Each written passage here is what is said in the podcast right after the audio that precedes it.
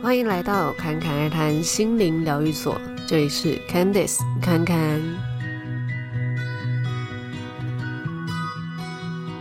今天这一集我们要来聊的是关于为什么有些人学习了身心灵，却还是受困于金钱呢？当然不只是金钱啦，很多人可能会觉得，诶，包括呃生活的顺不顺遂啊。感情有没有美满啊？情绪有没有稳定啊？这些当然都包含在内。只是今天我们会着重在金钱的部分，因为会影响我们遇到这些情况的有一个很关键的，大家就知道是信念嘛。那我们投射在感情关系上，或者是呃健康关系、人际关系等等的，跟在金钱关系上可能会。有不一样的信念，那再加上金钱这个困扰，可能也是很多学习身心灵的人很容易遇到的。因为我们可能会先对于世俗的一些事情不感到兴趣，那也有可能就对钱没有兴趣了。可是生活还是会常常需要用到钱呐，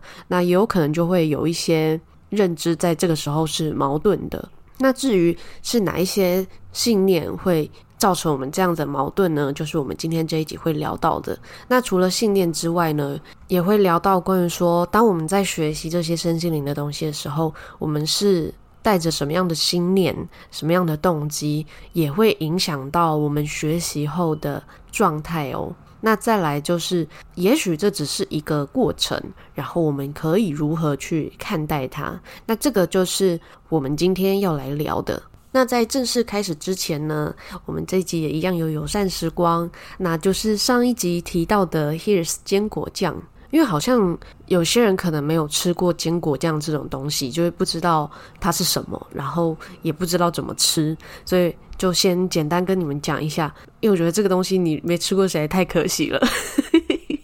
我已经吃了一个礼拜，好喜欢哦。那坚果酱它顾名思义就是用坚果做成的嘛。那它里面呢，除了有坚果的实际的颗粒，像腰果啊、杏仁角啊这一类，然后有花生啊、白芝麻这样子，在实际的颗粒在里面哦。那在它下面也会有有一点类似沙茶酱的的概念，就是下面也会有像沙茶那样子有一点渣渣的感觉，然后上面会有一层油，但是那个油不用害怕，那个就是他们是加初榨的橄榄油。那初榨橄榄油本来就比精致的橄榄油还要更多的营养成分在里面，所以通常我吃的时候啊，我会煮完菜之后再加上去，直接用拌的就好，等于它本身的营养度就会保存的更好。然后刚才有说它里面。有实际的坚果嘛，然后再来就是它也会有像渣渣一样在下面，啊油就是在上面，所以打开用的时候啊，建议可以先搅一搅，就是把它下面跟上面混稍微混合一下，这样我们就会吃到它比较完整的味道。那既然讲到味道啊，我觉得它的调味真的是很有层次，像是它的那个麻辣口味啊，你真的是要好好的搅拌过，然后再把它捞出来。因为像我一开始就只有捞到上面的部分，然后就觉得诶，就是辣辣的这样。但是整个搅拌之后，它的那个青花椒大红袍的味道就一层一层出来，然后又有花生的那个香味跟其他坚果的香味，就这样串出来，非常的好吃，已经不知道如何形容了。因为像昨天我就是用那个麻辣口味，然后再加一点点的酱油。配水饺吃，我真的是觉得这比我所有吃过的拌酱调味都还要好吃。然后，因为他们的配方都是用低钠的，所以如果你是加入炒菜，你想要再加一点盐巴或者一点点酱油都是 OK 的。但如果单吃也可以，就如果你平常吃的比较清淡的话，所以用同样的概念去拌饭拌面，你真的是会忍不住吃很多。因为它真的就是会让人家胃口大开的那种，闻到就觉得天哪，好想要再吃。然后吃完之后唇齿留香，真的是太好的形容。虽然说我们节目主要在聊身心灵的内容嘛，但是 我必须说美食真的也是让人家觉得很疗愈诶。当然有一些修行的人，可能到一个阶段会开始对美食不那么感兴趣了，因为。确实我们的内在提升到一个程度，我们也不需要吃太多的东西，然后就算不需要外在这些刺激，我们一样可以感觉到喜悦，可以感觉到平静。只是我真的觉得美食就是地球的特产呐、我们都来地球玩了，怎么可以不吃美食？啊，严重怀疑这个就是侃侃来这个地球的其中一个重要的原因，所以这边由衷的感谢制造各种美食的人们，让吃到的人都可以很开心。那刚才讲的是麻辣口味嘛，它另外一个口味是蒜香的，也很好吃。如果是没有吃辣的人，就可以试试看蒜香的口味，就是那种可以让我们就算只是烫青菜，但是拌一拌就觉得，哎，这道料理好像很高级，很多层次的这种感觉哦。那另外他们的调味腰果，上次有说过嘛，他们是用烤的方式，不是用油炸的，所以对身体的负担也比较小。那一样跟你们说，我最喜欢的就是酸奶口味，然后再来是奶茶口味，因为就微微的甜，有咸又有甜，我觉得是一个非常好的搭配。那有兴趣的人可以直接在资讯栏里面点入，那他们的优惠时间只有到五月一号哦。那如果是想要腰果跟坚果酱都体验的话，他们也有母亲节的礼盒组，你们也可以去参考看看。好，那这就是我们今天的友善时光啦，跟你们分享就是侃侃吃货的这个一面。每次在分享食物的时候，我都会想到那个七龙珠的比鲁斯，我不知道你们有没有看过，就是一个宇宙中的破坏神，然后他就会一直到地球里面，是为了吃美食。好啦，那回过头来聊我们今天这一集哦。首先呢，当然就是要来聊。到底是什么样的信念让我们嗯学习了这些身心灵的资讯啊，然后觉得诶要学会显化啊等等的，却还是受困于金钱？那其中有哪些信念会造成我们这些阻碍呢？那我就简单分享三个。那第一个呢，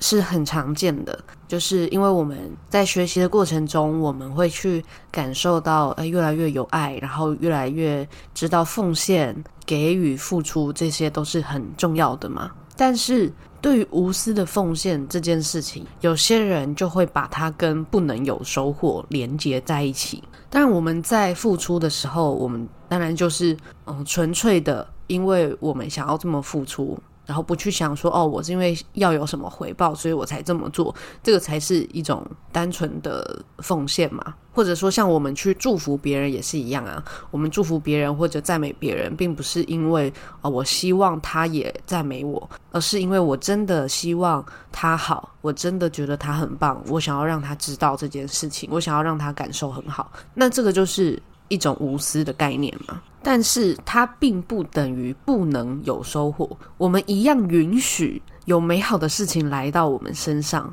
我们一样允许有很多幸运的事情会就突然的发生，然后莫名其妙就有满满的收获。那这个收获当然有可能它会直接就发生在我们付出的时候就回流过来，那也有可能会是在一段时间之后，它自然而然透过其他的地方流回我们的生活当中嘛。那如果我们把无私奉献变成不能有收获才叫做无私的话，那确实就会在一些地方卡住。因为这个无私，它的重点是在于说，我们给予的时候，我们当下的心念是否纯粹，就这样而已。它是一个很当下单纯的事情，跟后面有没有收获完全没有关联。所以付出跟收获。本来就没有关系。好，讲到这，可能大家又觉得莫名其妙，因为 我们从小被灌输的观念就是，呃，要不就是有付出才有收获啊，不然就是你无私的付出，你不能去想收获。所以这两件事情常常会被联想在一起，但是它其实是两段不同的信念的方向。只是小时候我们常常被灌输，呃，付出才有收获，无论是在事情上还是你对别人的付出。那这有某种的概念，其实就是我要去做这件事情，我才配得上，我才有资格有所收获。那这个是一种。这个就会让我们在什么事情都没有做的时候，会觉得呃找不到价值感，或者是觉得好像没有办法获得什么生命的礼物。可是偏偏我们在学习身心灵的时候，常常会让大家呃获得的讯息是，呃你其实什么都不做，你就是有价值的。那我们在接受这样的信念的过程中，就会有一个卡关，就是存在于前面那个没有释放、没有断开它的连接。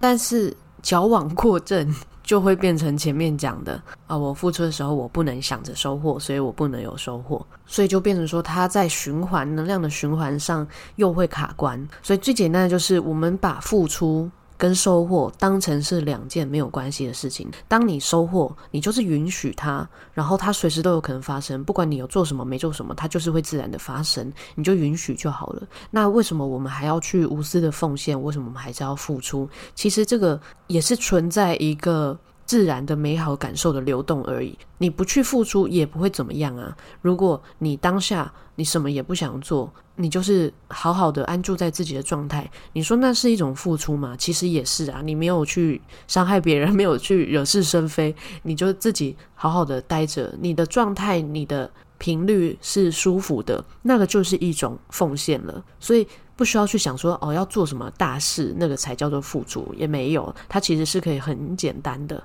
好，那这个就是第一个，就是无私的奉献，它不等于不能拥有。所以，我们只要转变成，无论我们是什么样的状态，我们都允许生命的礼物来到我们的生活之中，这样子就可以了。那这个生命的礼物，它当然就不一定局限于金钱啦，就是各种各样的，可能是你生活所需的任何东西或者任何的事物。那第二个呢？也是跟允不允许收获有关联的信念，就是我们对于无来由的获得会感觉到害怕，或者是说觉得不值得。当然，在这个社会上，确实是有一些呃诈骗啊，他会用一些听起来好像很好的福利去呃拐骗一些人嘛。但是会被骗到，通常是因为贪念，而在这个过程中失去了判断的能力。所以确实，如果我们是遇到一些嗯、呃、莫名其妙来的机会，有时候是需要让自己冷静下来，感受一下自己的意图以及对方的意图，这个是需要的。但是这并不是代表我们要拒绝所有的突如其来的机会或者好事啊。因为有些人可能就会出现一个信念，就是这样的好事才不会发生在我身上。这样的好事如果存在的话，应该所有人都发大财，或者所有人都风平浪静了吧？那这个想法其实有某种程度就是，诶，所以要所有的人都风平浪静，那你才是最后一个获得的人吗？有没有可能，其实你就是这么幸运呢？所以在这个信念上，其实大家只要给自己多一点的开放度，去允许各种可能会发生在自己身上就好了。那这边可以简单讲一个小例子，就像是看看刚 开始做 podcast 的时候啊，我记得那个时候才第一年而已哦，然后就觉得诶，节目其实还没有太多人收听。那个时候啊。在中国大陆那边，他们就有一个就是播客的平台，就有找侃侃啊，说就是希望呃侃侃而谈的节目可以放在那边，就独家的放在中国大陆那边。那当然台湾这边还是可以继续，只是呃中国的区域里面就只能放在他们的平台这样子。然后他们希望可以签约签一年这样子，然后一年就直接给好像一万美金，就差不多三十万台币这样子。那那个时候啊，凯凯你真的是会觉得说，哎，真的有这种好事吗？然后问了其他有在做 podcast 的人，又觉得好像没有什么人在讨论呢，是不是遇到了诈骗？可是说实在，我也没有要付出什么。那东想西想之后，就觉得算了，还是拒绝好了。结果后来啊，就知道说，诶，有一些其他的节目就有接受，然后真的，他们就直接签完合约，就转了一整笔钱给他们。但是后来，原本他们是想说要有第二波的节目入驻。但是因为可能第一波的成效，他们自己内部评估没有到很好，所以就没有继续这个计划了。他们一开始只是想说啊，来试试看这样子，于是侃侃就错过了这个小小的机会。我一想起来就觉得很好笑啦，但这确实就是在我们日常中很有可能会发生的事情嘛。那再来第三个信念，就是我们对于钱的认知。呃，因为每一个人对于钱的想法其实都不太一样。大家当然最简单就知道说，哦，我们吃东西、买东西可能要花钱这样子。那钱可能可以买到让我们开心的东西，或者让别人开心的东西。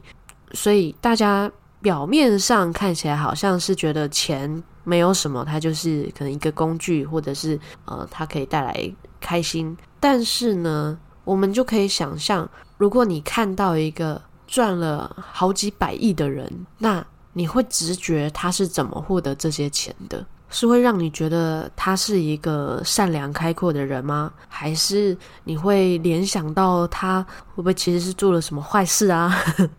然后他的公司是不是有做一些不法事情，所以才这么快赚到这些钱呢？你可以做这样简单的测试来看自己的联想是什么，因为呢。有些人的情况是，呃，可能对于钱还是会有一种，他是不能追求太多的，甚至是他有一点呃肮脏的。那这个不能追求啊，不是说不能获得哦，而是说在需要去获得更多的时候，会有一些罪恶感，然后就不坦诚的去接受自己的需求。那这个在身心灵的领域也蛮常见的，就是。有些人其实是他有一个他想要过的生活，那那个生活有可能是在现阶段是钱是最简单可以去实践的嘛。那当然也有可能很多的不同的方式，比如说他想要住一个好的房子，那很简单就是你去买一个房子，或者你去租一个这样的房子啊。那有可能会有其他的状况是，诶，你的朋友就请你帮他顾房子，呃，又或者是呃谁就是送了你一个房子，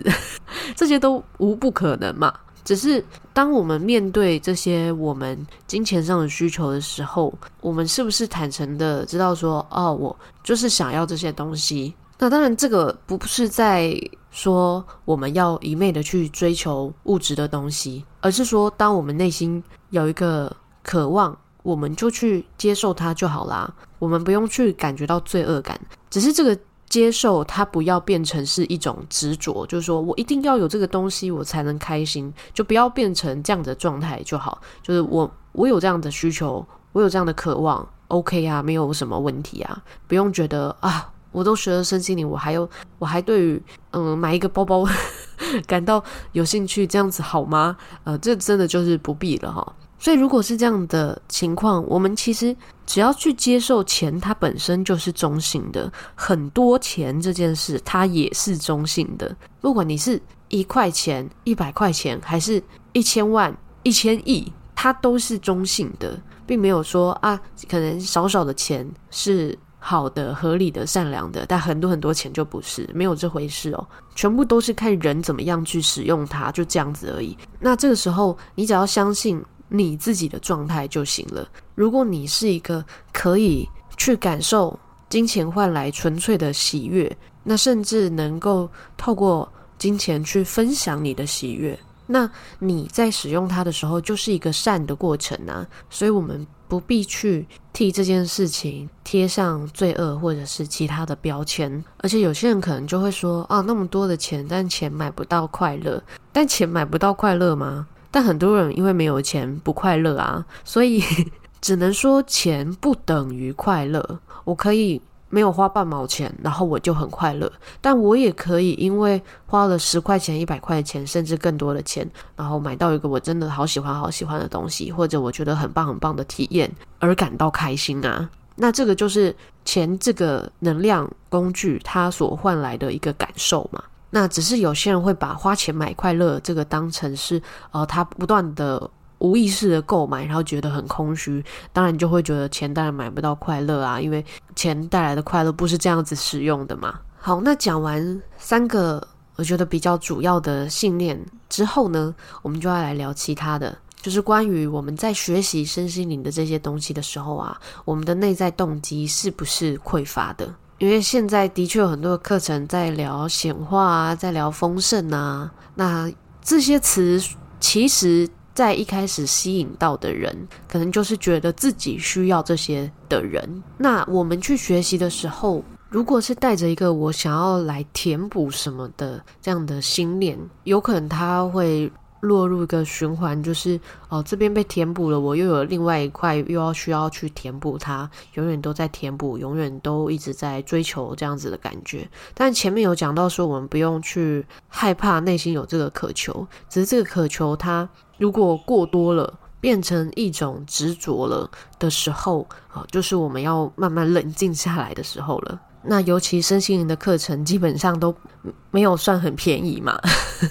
那有些人可能刚学习完一门课，还没有把它运用在生活中，就急着再去学别的东西，那就一直学一直学，但最后在生活运用上却没有真的在使用。那这有可能也是一种哦，对于上身心灵课程的一种上瘾哦，因为 身心灵的课程在过程中通常都是感觉到很舒服的嘛，很多爱啊，很多的包容啊，能量很好啊，这些，所以我们在学习的这些过程中，我们也都要时时的诚实面对自己，真的有需要去做这些学习吗？你缺的是工具技巧，还是？真正的跟自己内在的连接呢？那讲到这边，并不是说你们不能去呃参加很多身心灵的课程哦。当然，很多的课程它的本意也是好的，也是希望大家能够透过一些方式来找到自己的力量啊，或者是疗愈自己啊，疗愈他人。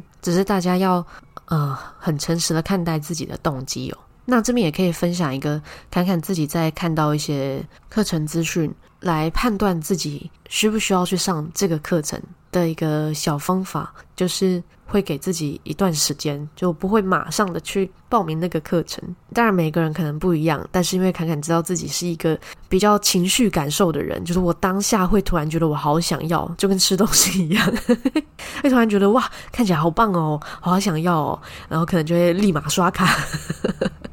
如果是你也是这样的人，那都会建议在购物啊、消费之前啊，都要先冷静一下。在身心的课程也是，因为通常你会觉得，诶，这个课程让我感觉好像很好，也会找很多的理由来说服自己。所以通常呢，我就会刻意的放一段时间，然后来看这段时间是不是还有在想起这件事情。这是第一个。那在第二个呢，就是也会在心里跟内在。沟通就想说，如果我真的需要这个课程，我真的需要去做这件事情，那你就给我一点提示吧。那这个提示呢，你要告诉他，就是包含钱的提示。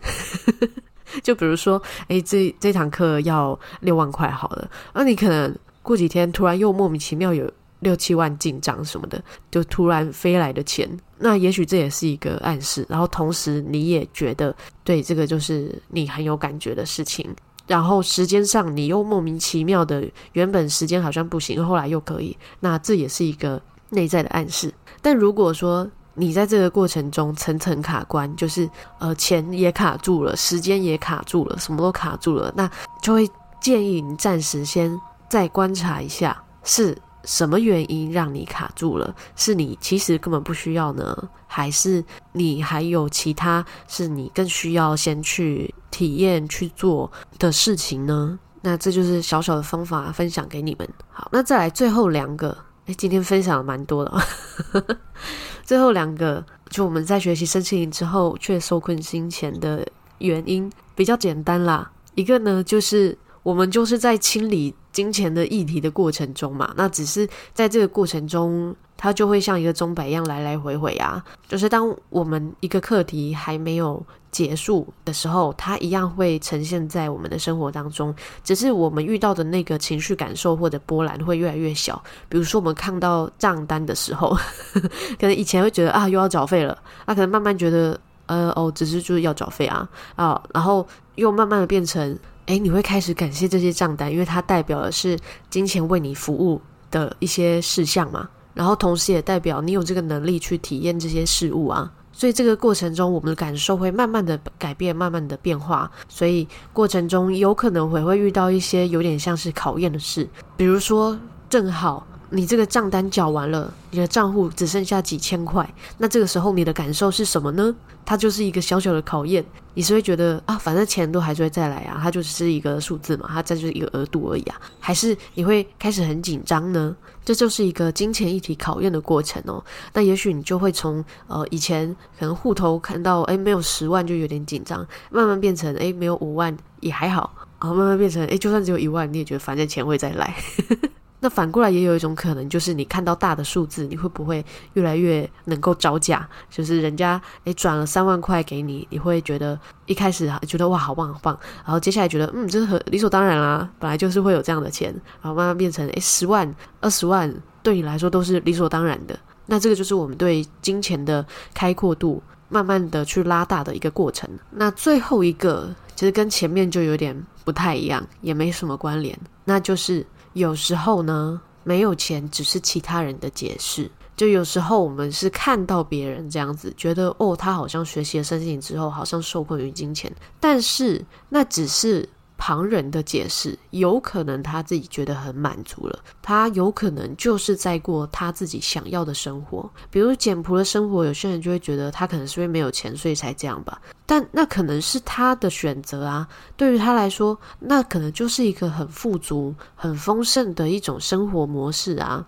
那反过来说，我们如何去看待别人？其实反映的是我们内在是怎么想的，我们内在的信念是什么，我们担忧的是什么。所以，当我们如果有看到其他人，诶，觉得他是不是学了身心灵之后没有钱，是不是过得不好？这个时候，我们也要很诚实的看待自己，诶，是真的吗？还是其实他已经很满足了？是不是其实是我们内在的匮乏，才投射出我们自己这样子的对于其他人的解释哦？那如果是这样的话呢？那我们就要回过头来看看前面讲到的那些信念，